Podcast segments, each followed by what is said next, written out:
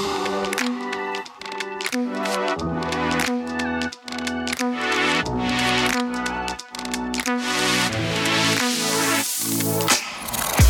y a euh, un belief dans la, dans la boîte que on va tous passer une partie importante de nos vies dans des mondes virtuels euh, qui vont être très réalistes et très importants, euh, tout comme le monde réel. Donc c'est vraiment une grande vision d'essayer d'accélérer ça.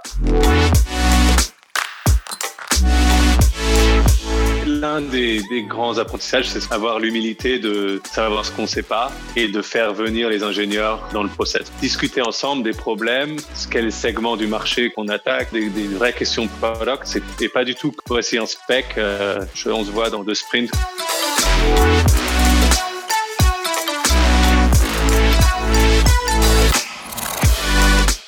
Hello à tous et bienvenue sur Product Squad, le podcast et la communauté des product managers.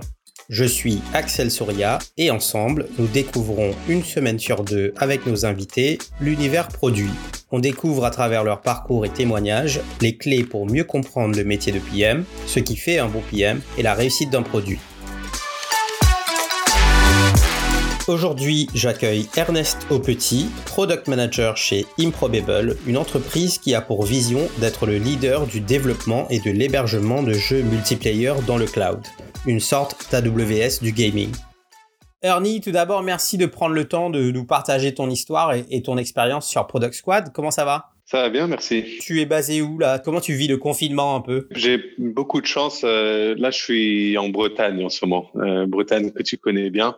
Euh, et j'ai la chance d'être d'être là dans notre maison de vacances dans le Finistère Nord. Ça fait deux mois et une semaine maintenant euh, que qu'on est venu ici. Et euh, bon, à part le, la connexion internet qui est pas hyper rapide, tout tout se passe très bien. Il y a pire, il y a pire comme confinement, quoi. D'accord. ouais, on a de la chance, on a de la chance. Ok. Et du coup, mais d'habitude, tu es basé à Londres, c'est ça? Ouais, ouais, ouais, c'est ça. Alors, est-ce que tu nous expliques un peu ton parcours euh, depuis les études universitaires? Tu, tu nous en dis un peu plus sur comment tu passes au product management et, ouais. et je pense que ça, ça va intéresser nos auditeurs. Ouais, ouais. Donc, euh, j'ai étudié euh, à, à, Montréal, à McGill, j'ai étudié euh, l'informatique mais je, je, me suis rendu compte euh, assez vite que j'étais très intéressé par la tech, mais j'étais pas très impressionnant et doué pour euh, le, la programmation, pour être très honnête. Euh, et, donc, euh, ça me disait pas de devenir programmeur, euh, de passer des soirées entières à débugger un truc. J'avais pas trop la patience. Par contre, j'aimais bien le côté communication, motiver les gens, travailler sur des des projets avec entre différentes disciplines et donc, voilà, j'ai commencé à faire des projets comme ça, notamment un projet de robotique en dernière année. Et puis, le truc qui m'a un peu plus orienté vers le, le, le product, c'est j'ai fait un stage en vie ici à Londres en été. Donc, j'ai beaucoup de chance chez Boulderton Capital. C'était, c'était vraiment intéressant. Donc, là-bas, j'ai rencontré plein de startups et ça m'a vraiment donné l'envie de rejoindre quelque chose qui, qui grandit ou où il y a plein de trucs à faire, il y a, il y a vraiment de quoi prendre plus de responsabilités euh, plutôt que d'une très grande structure où tu es un peu dans ta case. Tu sors tout juste des études universitaires et ouais, t'es, ouais. tu t'es parachuté euh, chez, chez Balderton. Comment ça se passe? Comment tu, comment tu vis cette transition? J'ai rien fait d'exceptionnel, mais ça m'a donné un, un bel exposure au, à, plein, à, des boîtes intéressantes et, et des principals avec qui je bossais, qui étaient des mecs très intéressants. Et, et en fait, c'est comme ça que j'ai rencontré euh. Donc Qubit, euh, où on s'est rencontrés, Axel, euh, ils sont venus pitcher pour leur, leur Series A euh, chez Boulderton et je les ai rencontrés comme ça. Donc j'ai écouté le pitch et en fait j'ai été convaincu par leur vision et, et par euh, l'équipe. Et donc, euh, je les ai rejoints après, en gros. Euh, je les ai rejoints après l'université. Et du coup, là, c'est ton, ça va être ton premier job en tant que product manager, c'est ça? Ouais. Donc, en fait, bon, j'avais, je sortais juste d'université, donc c'est, je suis pas direct allé dans un rôle de produit, mais je leur ai dit dès le début que que c'est ça que je voulais faire. Mais à la base, pendant à peu près six mois, j'ai plutôt eu un rôle de data analyst, en gros. En gros, c'est les débuts du, du produit Decipher. C'est des, des rapports sur euh, les données des clients et présenter cette information. Et peu à peu, ça, ça a évolué en un produit euh, qu'on a commencé à, à ressourcer et, vendre. Et donc, de, je suis devenu le PM de ce produit après à peu près six mois. Plutôt cool comme, euh, comme trajectoire, je trouve, parce qu'en fait, c'est très rare de sortir de fac et d'arriver euh, aussi rapidement sur un, sur un job de product manager. Donc déjà, well done. Donc c'est plutôt cool pour toi. Merci. Comment se, se passe l'évolution chez Qubit? Euh, Tu vas faire quoi après? Comment va mhm. comment va se développer les choses? Ouais, bah donc ça c'était en 2012. Il y avait une quarantaine de personnes chez Qubit quand quand je suis arrivé. Et donc le Series A venait d'être closé. Et il y avait euh, voilà donc il y avait plein de trucs à faire. C'est vraiment ce que je me ce que je me souviens de, de, de ces années, c'est que c'était euh, c'était la guerre. Quoi. Il y avait vraiment plein de trucs à faire. C'est un environnement assez assez cool pour apprendre parce que voilà, on peut prendre plus de responsabilités, on peut aller aider d'autres équipes, on peut convaincre des ingénieurs de, de faire des, des, choses et d'avancer son produit.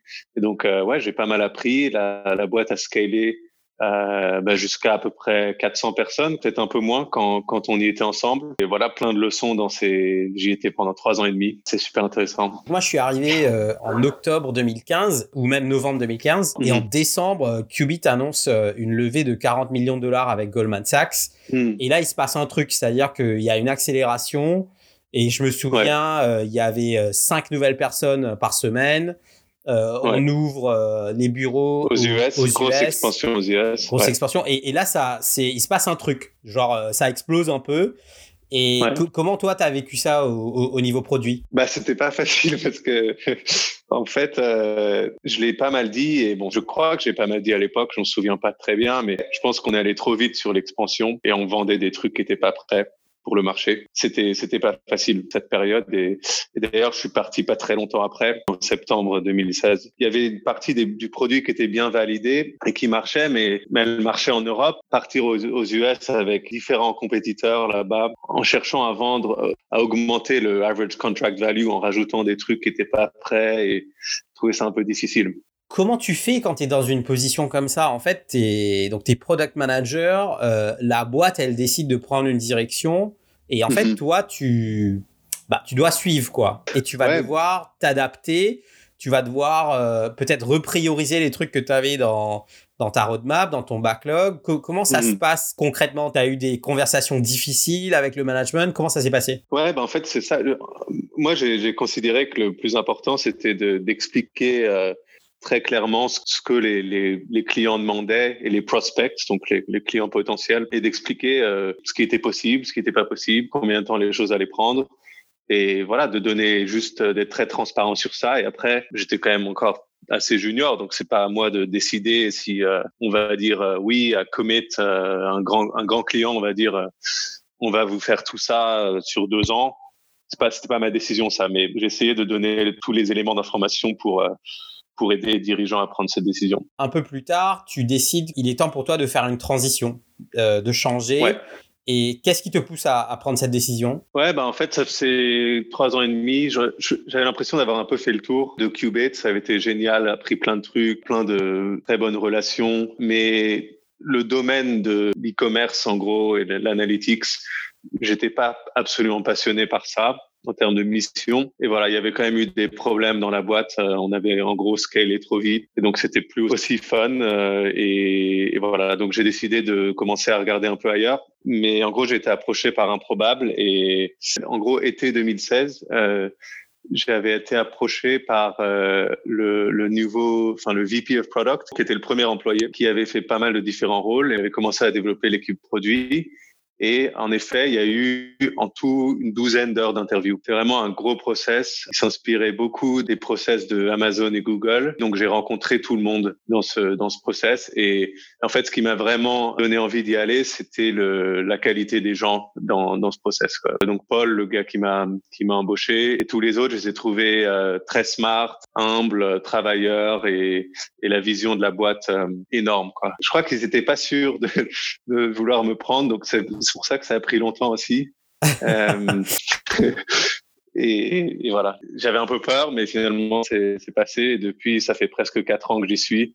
Et ça a été vraiment un roller coaster incroyable. Est-ce que tu peux nous en dire un peu plus sur la mission et la vision d'Improbable et comment toi tu vas y contribuer à travers ton rôle de product manager? Ouais, bien sûr. Donc la mission d'Improbable, c'est d'industrialiser le développement euh, de jeux. Il y a une, euh, un belief dans la dans la boîte que on va tous passer une partie importante de nos vies dans des mondes virtuels euh, qui vont être très réalistes et très importants, tout comme le monde réel. Donc c'est c'est vraiment une, une, grande vision d'essayer d'accélérer ça. Le focus de la boîte pendant, je dirais, les premières cinq années, ça a été sur une technologie de distributed systems pour réussir à rajouter des serveurs dans un jeu de façon facile pour le développeur du jeu. En gros, d'auto-scaler des, des, mondes virtuels en fonction de la taille, en fonction du nombre de joueurs euh, et des demandes du jeu. Donc, en gros, ça a été un gros focus de R&D pendant les premières années de la boîte. Les founders qui sortent de Cambridge, qui étaient vraiment brillants en informatique. Et sept ans plus tard,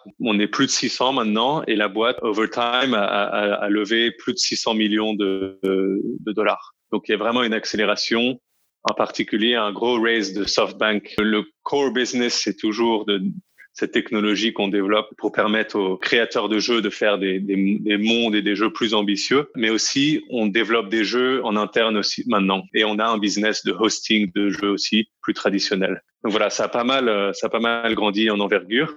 Mon produit, c'est une intégration entre notre euh, plateforme cloud qui s'appelle SpatialOS et le game engine euh, Unreal, euh, Unreal Engine qui est fait par Epic Games. C'est le engine dans lequel tourne Fortnite.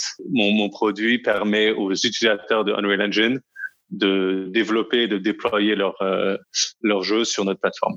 À mon avis, il y a, plusieurs un peu grandes étapes là dans ce que tu nous racontes il y a un moment où il va y avoir cette très grosse levée de, de SoftBank et ça, ça va sûrement vouloir dire quelque chose au niveau de, de la direction que prend l'entreprise et, de l'accélération et la mise en place des équipes, etc.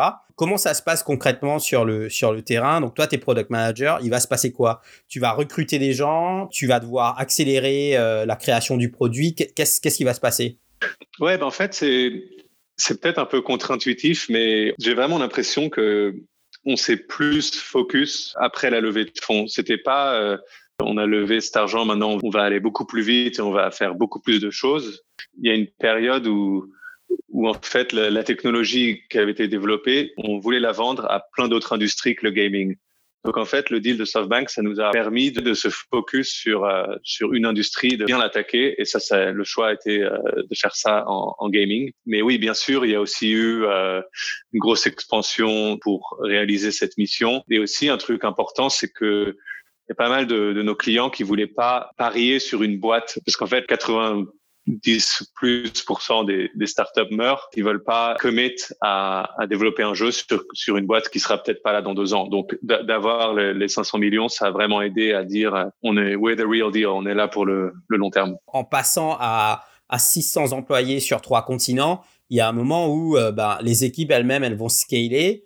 Qu'est-ce que toi tu qu'est-ce que toi tu vas mettre en place pour t'assurer que ce scale-up va se passer bien au niveau produit? Pour moi, un truc vraiment important, ça a été de, de m'assurer qu'on communique vraiment beaucoup et à tout le monde ce qu'on fait pour que les gens qui ont besoin de savoir ce que, ce que mon équipe développe peuvent trouver l'information, qu'ils soient en Chine, au Canada, à Seattle, en Allemagne, enfin partout on a des bureaux. J'ai vraiment essayé d'être euh, très accessible et de rendre l'information très accessible.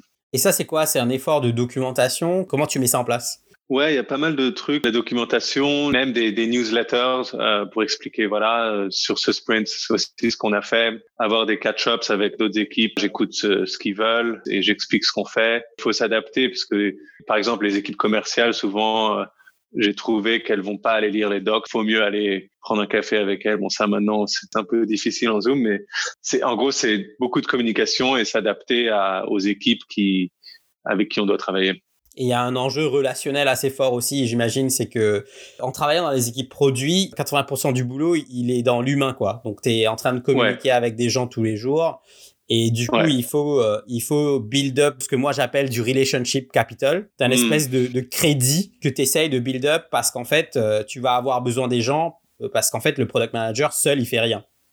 Ouais, Ouais, ça c'est très vrai, c'est très vrai. Et puis aussi, ouais, influencer les ingénieurs pour, pour, les, en gros, pour les convaincre que ce projet est important pour pour tout le monde, enfin que, que it's worth doing. Particulièrement chez Google, je crois qu'il y a un peu cette compétition entre les PMs où il faut réussir à convaincre les ingénieurs qu'il faut bosser sur euh, produit A plutôt que produit B. Et je trouve que c'est sûrement assez healthy comme culture parce que souvent les ingénieurs aiment bien demander pourquoi on fait quelque chose. Si on arrive bien à le justifier et les convaincre, bah c'est que c'est sûrement euh, un bon projet.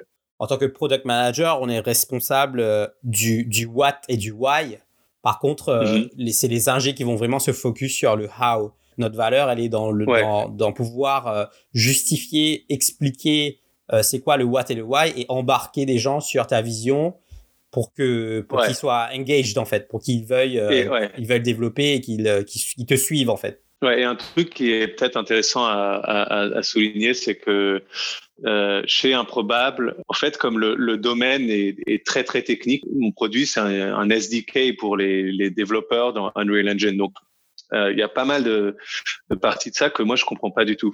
j'ai pas passé dix ans à développer un jeu, des jeux sur Unreal Engine, donc il faut être euh, très humble par rapport à ça et se rendre compte qu'il y a plein de parties du produit que je comprends pas. Je serai sûrement euh, jamais euh, expert. Dans ces cas-là, j'essaie de faire venir des ingénieurs un peu dans un rôle de produit et je bosse avec eux. Euh, je les aide à développer des idées, des arguments. On travaille ensemble et je les coach un petit peu, mais c'est eux qui, qui prennent le lead sur certains aspects du produit.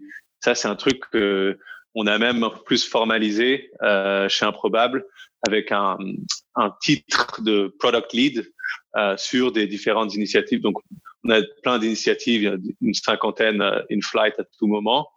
Et il y en a où tu peux dire, bah voilà, sur cette initiative, le product lead c'est un ingénieur et, et, et c'est pas un PM. Euh, donc ça, c'était assez utile pour nous c'est top ça. C'est presque une, euh, c'est presque une logique de co-création en fait. Tu es le product manager au sens traditionnel du terme, et en fait tu vas co-créer avec quelqu'un de plus technique ton produit. Et surtout, on on dit pas à l'ingénieur avec qui on bosse, voici ce qu'on fait. On va discuter ensemble des problèmes, quel segment du marché qu'on attaque, des, des, vraies questions de product. Et pas du tout que euh, voici un spec. Euh, on se voit dans, dans deux sprints quand tu as fini. Ouais.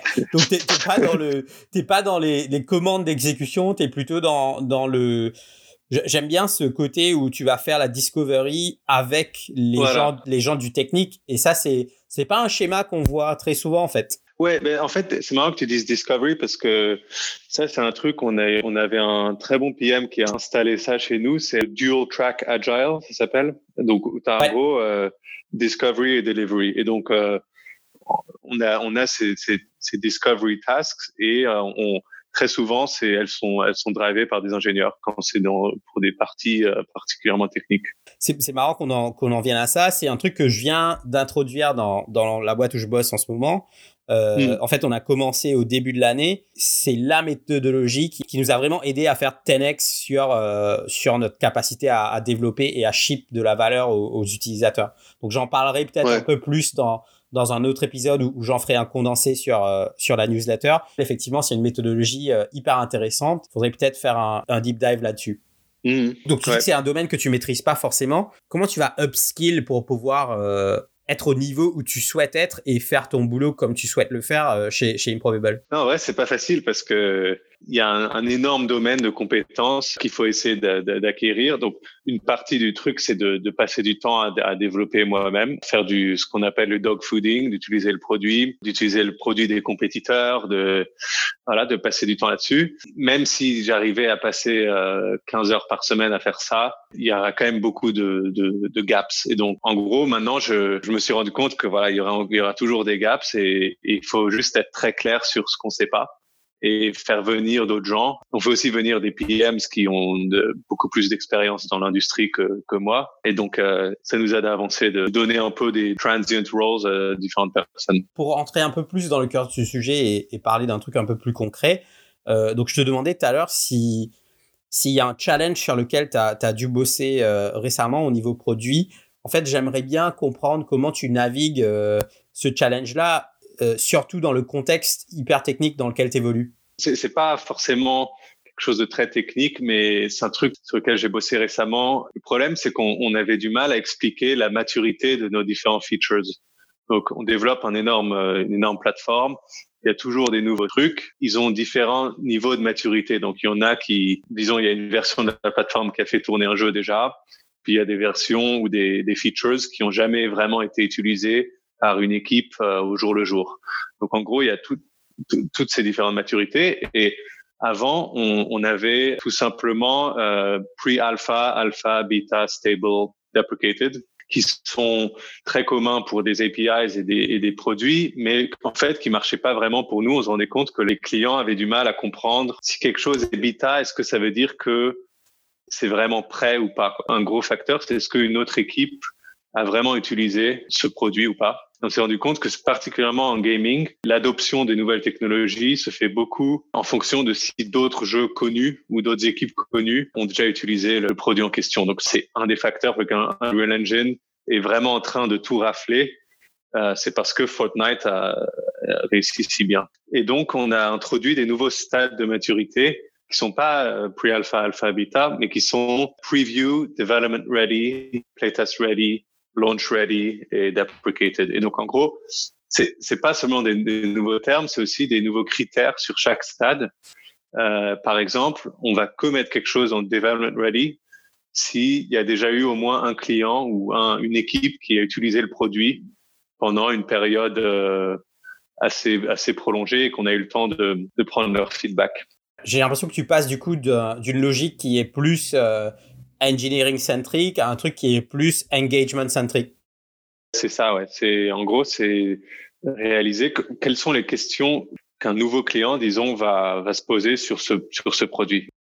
Et souvent, euh, un label comme bêta, bah, s'en foutent un peu parce que, parce que en fait, les gens se rendent compte, je pense que pour beaucoup de de produits B2B euh, un peu nouveaux, souvent les premiers deux ou trois clients, souvent ils n'ont pas une très bonne expérience parce qu'il y a toujours des choses qui sont découvertes au début. Et donc voilà, c'est un peu se rendre compte de, cette situation et puis d'essayer d'expliquer aux gens, voici exactement euh, le usage qu'un feature a, eu. Avec ton parcours euh, euh dans un VC, ensuite chez Qubit, euh, et, après chez, Improbable, ça a été quoi pour toi les plus grands apprentissages? Je sais pas si c'est facile à résumer, mais l'un des, des, grands apprentissages, c'est ce que ce dont je parlais avant, c'est avoir l'humilité de savoir ce qu'on ne sait pas et de faire venir les ingénieurs euh, dans le process. Euh, il y a plein d'ingénieurs brillants qui veulent euh, faire partie de la conception du produit. Il y en a qui veulent pas aussi, and that's fine, mais il y en a plein qui veulent. Il faut les utiliser, les leverage et bosser avec eux. Et ça, ça, ça a vraiment aidé pour moi. Et l'autre, je dirais, c'est, comme tu disais, il y a 80% du boulot qui est relationnel.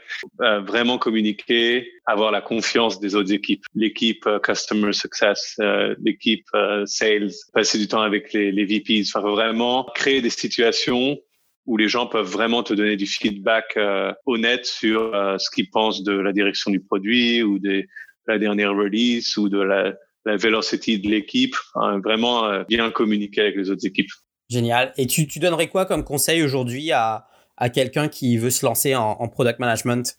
Un truc qui est, qui est, vraiment utile pour y arriver, c'est d'essayer de déjà faire le rôle quand on est dans un autre rôle. Donc, disons, en tant qu'ingénieur, d'aller aider les PMs qui sont sûrement débordés, les aider à faire des, des, des projets, en tant que designer aussi. Enfin, tout rôle peut euh, peut aller aider les PMs et en gros de, développer cette compétence et après bouger en interne. Je pense que c'est c'est c'est le meilleur moyen. Et, et, nous, ça arrive tout le temps que les gens deviennent PM en interne. Euh, et puis sinon, c'est vraiment d'être une éponge d'information et d'aider les gens et d'être passionné par le produit, de, de, vraiment connaître le produit ou l'industrie, ça aide aussi. Et d'ailleurs, il y a un post, euh, je crois que c'est Hunter Walk, euh, qui est un, VC, qui a un très bon, enfin qui était PM avant, il a un très bon post sur comment euh, bouger euh, en interne en tant que PM. Je t'enverrai si tu veux l'envoyer aux listeners. Super, je partagerai ça avec la communauté. Écoute, Ernie, je te dis un grand merci d'avoir passé ce moment avec nous sur Product Squad. Euh, je te souhaite de beaucoup de beaucoup de succès euh, avec les équipes chez Improbable et puis pourquoi pas à bientôt sur Product Squad pour un deep dive. Avec plaisir. Merci. Si tu es encore là, c'est que l'épisode t'a peut-être plu. Merci d'avoir écouté cet épisode. Tu peux dès à présent retrouver les show notes de l'épisode ainsi que les apprentissages de mes invités, mon analyse et les contenus supplémentaires sur www.productsquad.fr. Si tu as deux minutes, n'hésite pas à me laisser un avis ou un commentaire sur Apple Podcast ou ta plateforme d'écoute préférée. Cela m'aidera énormément à avancer. Merci encore et je te dis à très vite sur Product Squad.